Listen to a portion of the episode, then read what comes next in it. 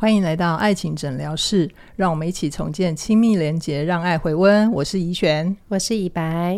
爱情诊疗室是以白老师的线上课程，我们再爱一次给学员的一个福利，只要你完成学习，就有一次的机会可以填写爱情诊疗室的表单，获得以白老师对你的关系有进一步的分析和建议哦。今天这集啊，我在跟以白聊那个节目 rundown 的时候，以白说了一个关于在关系里面氧气罩的隐喻，非常的生动又到位哈，大家可以期待一下。今天的来信学员他叫做 Lisa，三十三岁，那他的工作是资料管理，那他目前的关系状况就是有稳定交往的伴侣，而且他们同居三年了，这样子。嗯嗯、好，那 Lisa Lisa 就开始问以白问题啦，他说。我在关系中是一个很渴望和伴侣有深度交流的人，希望平常聊的不是只有日常琐事跟柴米油盐酱醋茶，而是心与心的靠近。然后他希望他跟他的伴侣都能够更真实坦然的说出自己的想法。可是呢，我的伴侣是一个安静的人，他遇到生活的压力或者是困难，常常选择自己处理，默默的解决。如果我感觉到他不开心，脸色沉重，我就会关心他。可是呢，他的伴侣就会常常说没事，或者是我还没想清楚，然后就、嗯嗯、就直接句点了 Lisa 这样子，嗯嗯、然后 Lisa 就选择尊重不过问。可是只要 Lisa 没有再提，然后对方好像也就不会再跟他主动分享，或者是后来发生了什么事，后来怎么了，这就让 Lisa 感觉很孤单，好像只有我一个人在意。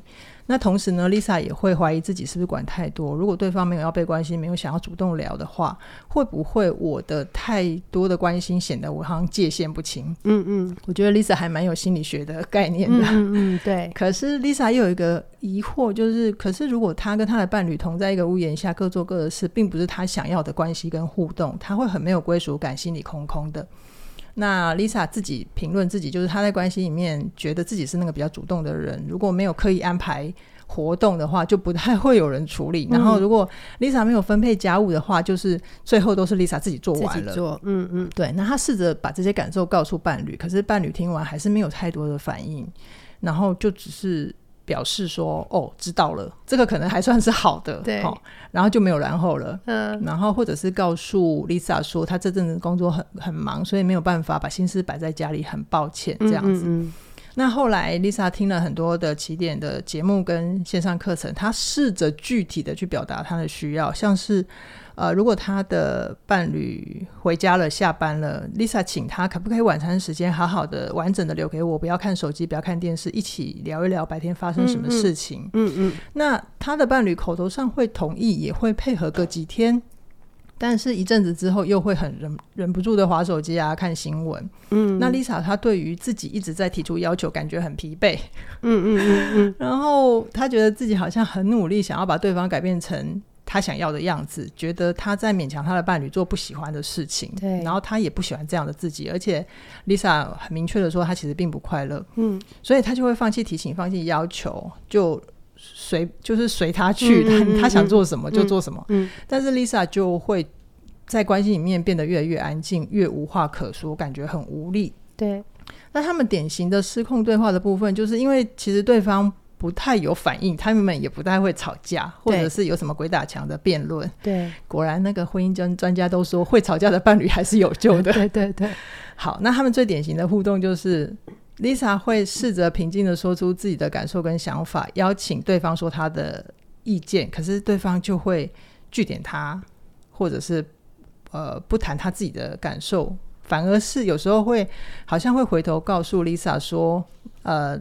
他应该要怎么想才对？嗯，嗯，我有读到一种在教育 Lisa 的感觉，有点讲道理这样。嗯，然后呃，Lisa 人真的很好啦。Lisa 说：“我知道这跟就是他伴侣的原生家庭有关系，因为他的父母亲都是很压抑的人，对，所以他不习惯说自己。那我一直鼓励他上课读书或者是智商。”那对方都说好，可是没有具体的行动。对，然后 Lisa 内心很挣扎，她一方面想要给对方空间，让他做自己想做的事情，可是一方面 Lisa 也没有办法忽略她自己内心的需要。对，所以她想要请问以白老师，她要怎么调试内心的矛盾？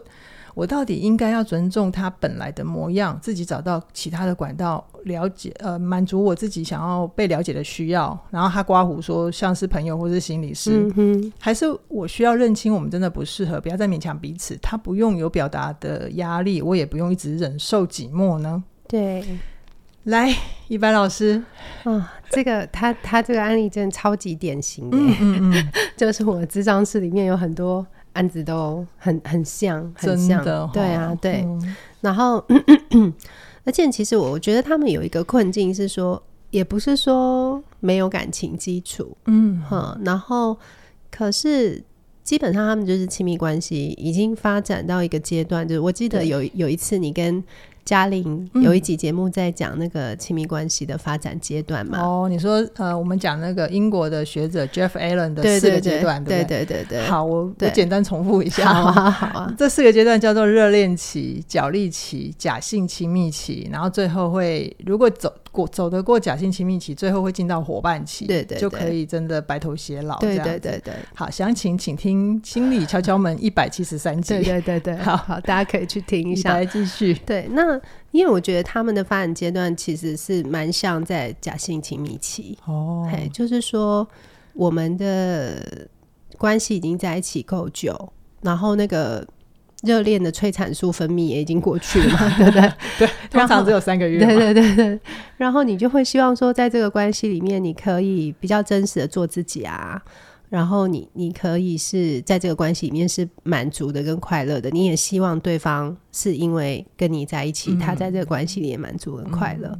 可是就是变成初期的时候，你还会觉得说，先有一些差异性，大家可以磨合。嗯，好，比方说 Lisa 谈到的例子，可能他他跟他的伴侣他是比较快速跟积极的，好，那他的伴侣可能比较慢啊，嗯，比较被动啊，好，然后或者是说 Lisa 在呃，亲密感上面，他是需要透过语言、嗯、语言交谈去获得那个亲密感。嗯、对。可是你可以感觉到他的另外一半可能在语言的交谈上的那个需求量比较低。对，还是低很多。我觉得底蛮多的，就是他们两个是有落差，落差蛮大的。嗯、听起来啦，就是至至少从 Lisa 单方他对于这个关系的，的描述描述，对，那。你在初期的时候，这种差异你都会觉得说，那我们要继续走下去就可以沟通啊，可以磨合啊，好，还会比较有力气想要试试看跟吵架。那但是走到假性亲密期的时候，其实会有一个状态是，你会感觉好像已经紧绷了。哦，你能试的都试过了，嗯，然后你会觉得你好像表达也表达过了。假性亲密期最大的挑战就是觉得自己已经紧绷了，到底要不要再继续下去吧？对啊，对，所以他他们就会变成卡在一个地方是。嗯、呃，没有人可以很确切的告诉我说，嗯，是要放弃了吗？嗯哼哼，还是还有可为，啊、还有一些空间？那我因为我觉得这个答案就是没有办法有一个人可以斩钉截铁的告诉你。那所以这就是变成在这个阶段，大家就会开始考虑说，好，那那要分开还是不要分开？好。那我自己在 Lisa 的信里面，我是有读到一个东西，说其实他内在的挣扎已经很巨大了，巨大到说他其实是在想要不要分开的。我也有读到，对啊。可是，在他的描述里面，我其实就会好奇说，那他有把这个挣扎，呃，跟他的另外一半讲过吗？哦，因为看起来他们是蛮平和的，对。对，不知道 Lisa 有没有表达过？对，我就会蛮好奇这件事情的。嗯、那以白，我会好奇，会不会就是 Lisa 她担心说，如果直接跟她的另外一半说：“哎、欸，我们现在已经到了这个程度，好像都已经努力到一个极限了。”嗯嗯，会不会让对方觉得你现在开口就是要跟我分手？嗯，你不努力了，嗯、他反而 Lisa 会有一个压力，就是他会遭受到对方的情绪攻击啊。嗯嗯嗯，对、嗯、我我觉得也有这个可能啦。而且因为从他的描述来看，我会觉得男朋友呃不是男朋友，就是他的另外一半，嗯嗯嗯，嗯，我觉得他的另外一半很多时候给的讯息真的很少，嗯，所以我也猜他的平和里面可能也有一个部分是来自于经验，就他过去的经验里面，如果他情绪强度太高，嗯嗯嗯。这个另外一半可能会连哦知道了都没有。你说他的情绪强度太高，是指 Lisa 的情绪强度太高？对对对对，因为我们现在看觉得 Lisa 很平和嘛。对对，对。那除了我觉得 Lisa 她可能本人个性就平和，然后以及有心理学的知识会自我反省之外，我觉得也有一个可能，她的平和是两个人互动出来的结果。哦，你你知道我的意思吗？就是说他如果太。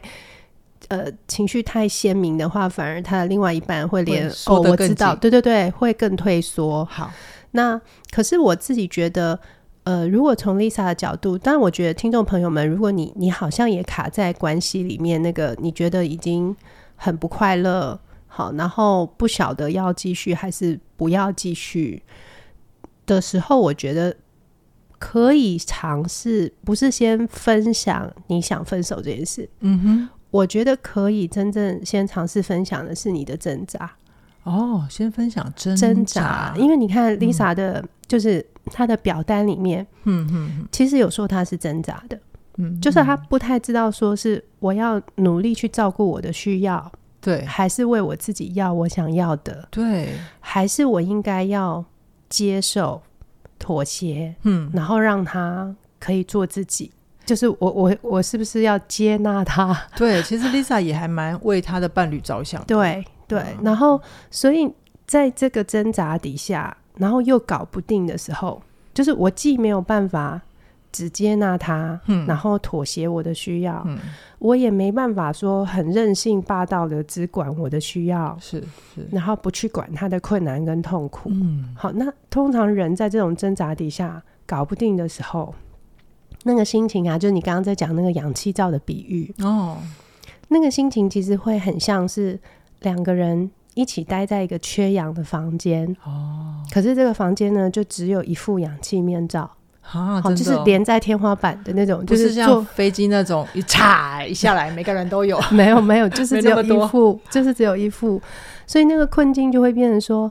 好像这个氧气面罩戴在我脸上的时候，哦，我是可以呼吸的，嗯，可是我就会眼睛眼睁睁的一直看着我的另外一半在憋气，哦，然后越憋越难受，越憋越难受，嗯嗯，所以我看到他难受的时候，因为我爱他啊，嗯，我就只好赶快把我的氧气面罩还他，对，可是戴在他脸上的时候，就变成我得憋气，哈，我得要越来越痛苦，嗯，然后所以。当这种情况一直不改善的时候，是你，嗯、你不会很想冲出这个房间吗？会，我会，我早就冲出去了。对，因为再留下来。因为你，你就会想说，好，那是不是如果我们都冲出去，我们就不要在一起了？对啊，我们就分开来。嗯，你，你可能就也可以过得很快乐，然后我可能也不用再这样子我。我去，我可以去找我需要的嘛？对对，嗯、所以其实那个背后都是挣扎到后来，你觉得搞不定的时候。分开只好是下下策，可是其实分开并不是我们一刚开始就想做的决定哦。所以我刚刚说要说清楚这件事。对，我我我刚刚说分享挣扎，其实是我现在面对一个困境，我不知道怎么办。嗯哼，嗯，就我们在一起很久了，OK、嗯。可是我知道我想要的东西，好像对你来讲，你要给我很难给。嗯嗯。好，然后我也知道，如果我不去要，好像你会轻松很多。对啊。可是我又没有办法假装。我没有那些需要。我其实还蛮怀疑她男朋友的主观，不是她伴侣的主观感受，会觉得自己待在一个缺氧的房间吗？还是她伴侣觉得很自在啊？我其实看她的描述的时候哦，我会有一个感觉。当然，因为就是这个信不是她的伴侣写来的嘛，哈。对。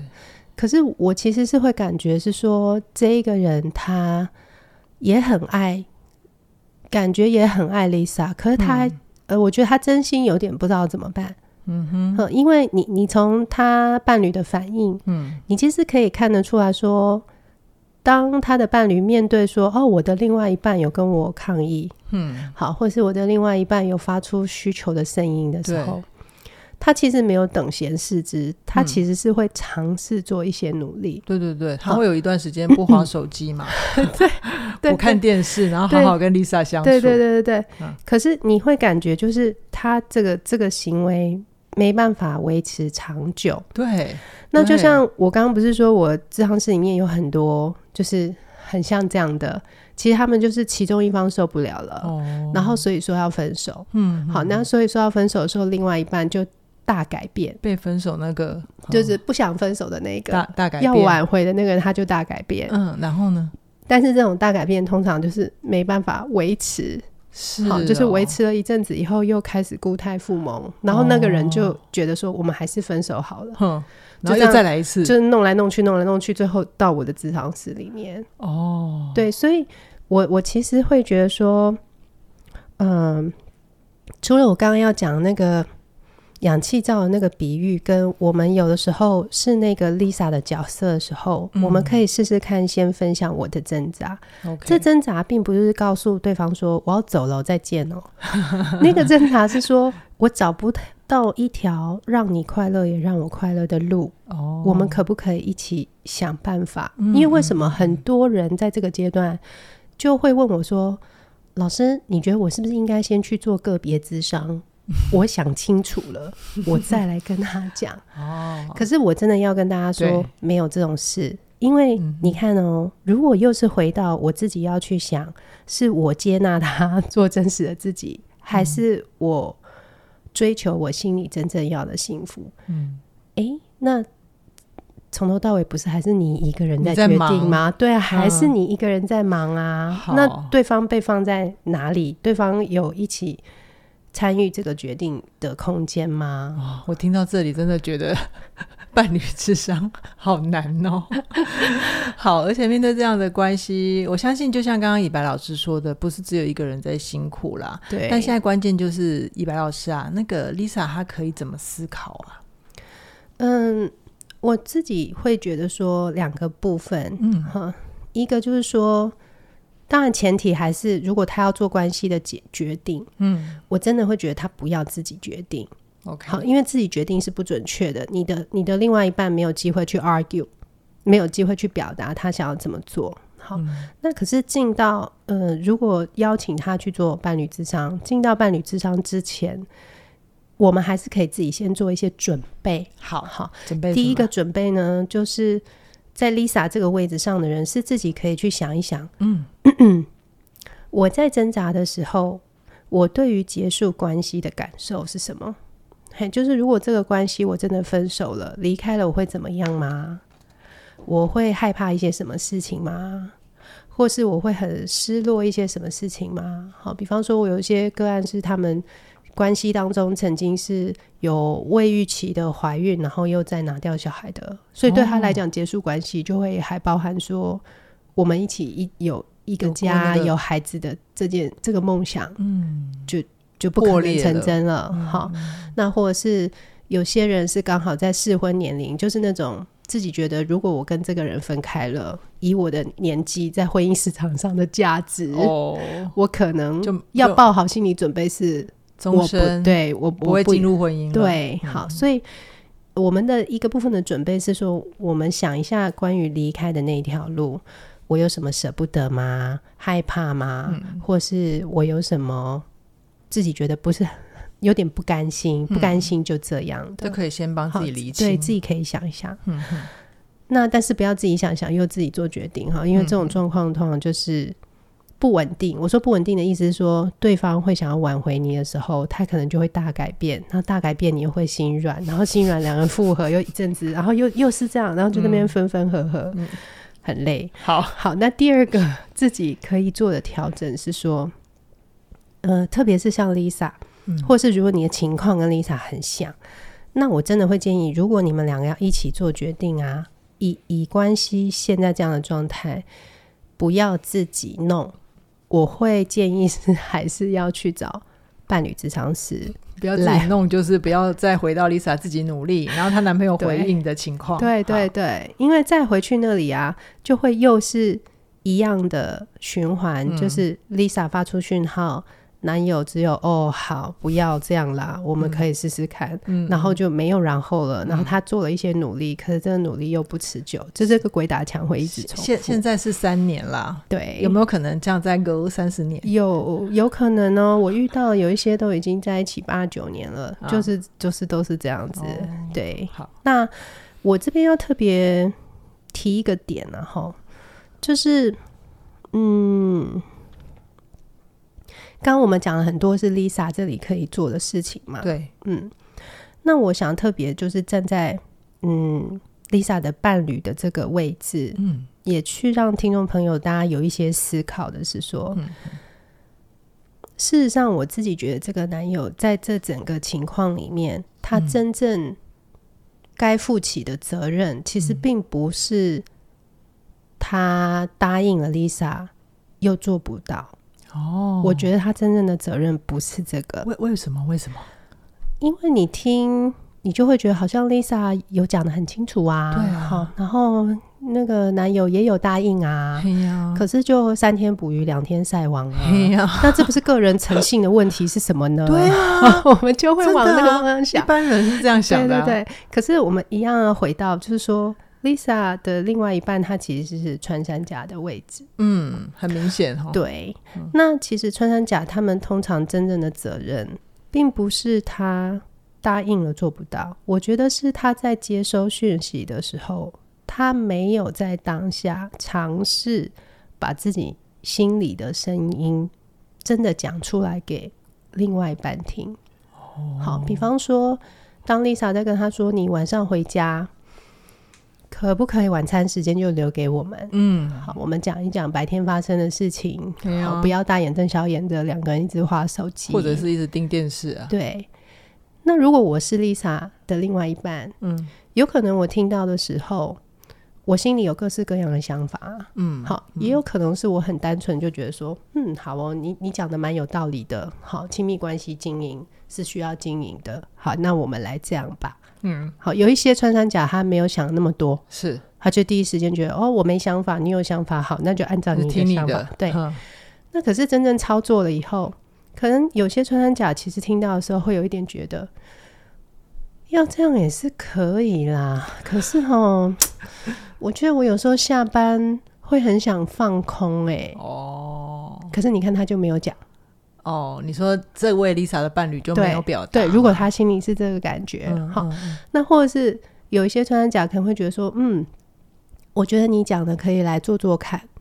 虽然我觉得我有时候下班我会很想划手机放空一下，嗯，可是我也可以努力一下，嗯，可是哈，我有点担心，如果我现在跟你讲好啊，然后我到时候没做到的话，嗯，你会不会生气？哦，这也是一种反应啊。对，或者我如果我偶尔没做到，嗯，如果我没有办法每天做到，你可以不要生我气嘛？嗯嗯，这也可以讲啊。对啊，对啊。好，可是你看穿山甲的责任就是他都没有这些东西，就是好像你一个石头丢进去水里面，那就咚，然后就沉下去没了，没有然后。对，你没有听到他的任何的声音，是他喜欢吗？他同意吗？他觉得能够做到吗？嗯，或是他在尝试的过程当中，会不会觉得有什么困难？这会不会也很考验穿山甲朋友们对自己的了解跟对关系的了解啊？对，对，很考验。嗯，而且其中有一个部分是，呃，穿山甲有时候会很自动化的听到一个指令就说好。哎，欸、对对，可是他们没有真的花时间去感觉，说我真的觉得好吗？我说的好，到底需要付出什么代价跟时间？对，对，是不是？对对对。然后还有一个部分是，有些穿山甲知道哦，可是他不敢讲，哦、因为他怕讲了会吵架。哦，好，所以那包含说，哎，我现在听到我的另外一半对我有一些要求的时候，我心里想说，嗯，好啊，可是吼。可是我有一些事情想讲，可是我现在有点不敢讲，嗯、我怕我讲了你会生我的气。嗯，这也是可以讲的。是是是，对，所以我我我现在要大家换一个角度想的是说，穿山甲的责任，Lisa 的另外一半责任，并不是他答应了又不做。嗯、我觉得真正的责任是他在接收讯息的那个 moment，嗯，他没有尝试让自己的讯息更透明，表达出自己的真实。对对，嗯、因为他不一定所有 Lisa 的要求他都要做到啊。对啊，这是商量来的嘛。对对对对，那前提是你要商量啊，哼 啊，你要表达，人家才会知道你想怎么样，对，对不对？对对，对。好，所以我、哦、这边真的好开脑洞哦，就是穿山甲的责任并不是做不做到，而是你你那个前提是大家可以关系继续运作下去的前提是你得要先要有反应，